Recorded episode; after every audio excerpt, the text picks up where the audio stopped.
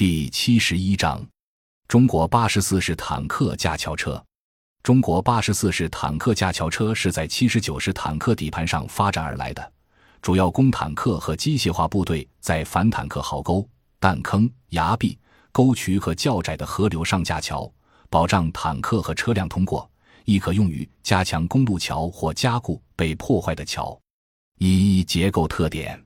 八十四式坦克架桥车包括桥梁、架设机构、作业液压系统。电气控制系统及坦克底盘，桥梁由两个各九米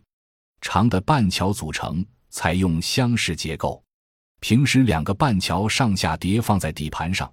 作业时通过连桥机构将两个半桥连成一个整桥。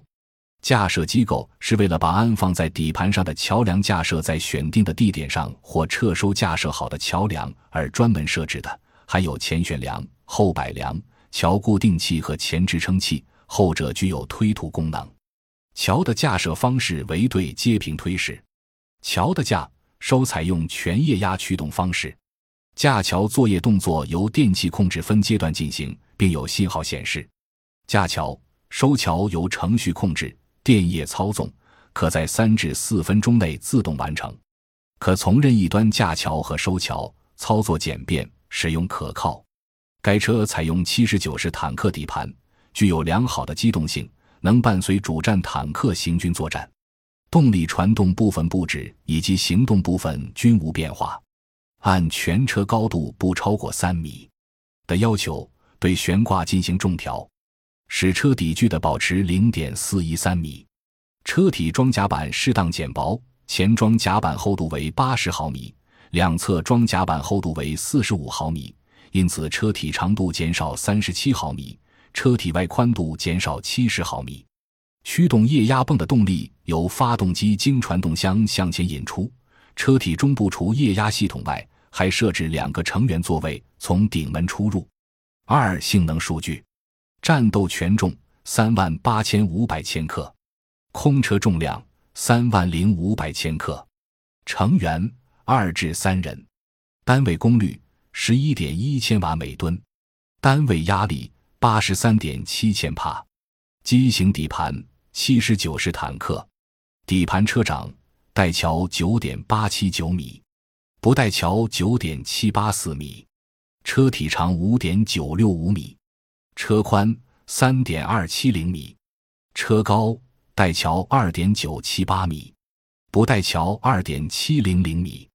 车底距地高。零点四一三米，最大速度五十千米每小时，平均速度二十千米每小时，燃料储备九百三十升，最大行程三百六十五千米，最大爬坡度百分之四十九，最大侧倾行驶坡度百分之二十七，七点六二毫米，机枪一挺，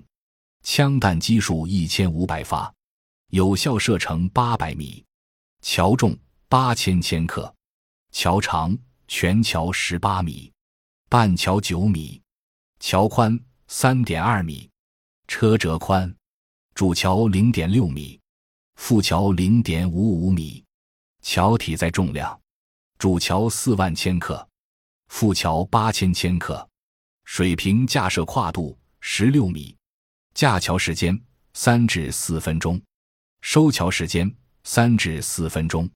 八十四式坦克架桥车动作隐蔽，架设和车收方便，生存能力强。八十四式坦克架桥车运用了独具特色的双节双叠平推式架桥原理，成了世界平推式架桥车的经典之作。据悉，目前世界上也仅有德国的海狸架桥车采用了这一原理。八十四式架桥车与美国。英国等装备的剪刀式架桥车相比的最大优点是作业隐蔽、目标暴露特征小，从而大大提高了生存能力。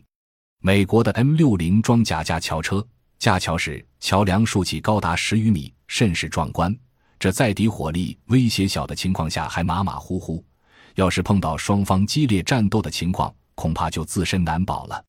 而八十四式坦克架桥车的平推桥架设就十分隐蔽和方便。战斗中需要克服敌反坦克好时，架桥车迅速前出到架桥地点，驾驶员操纵架桥机构先将叠在下方的桥节推出，而后通过连桥机构将两个半桥连成一个整桥，再继续向对岸平推。当桥搭到对岸后，再用液压系统将桥的这一端放下，架桥车离开，桥就架好了。整个架桥过程三至四分钟就可完成。不仔细观察的话，架桥动作难以发现。完成保障任务后，撤收也十分方便。架桥车从自己架的桥上开过去，从另一端将桥收起，继续随部队行动，绝对不会出现自己架桥自己过不去的问题。感谢您的收听，本集已经播讲完毕。喜欢请订阅专辑，关注主播主页，更多精彩内容等着你。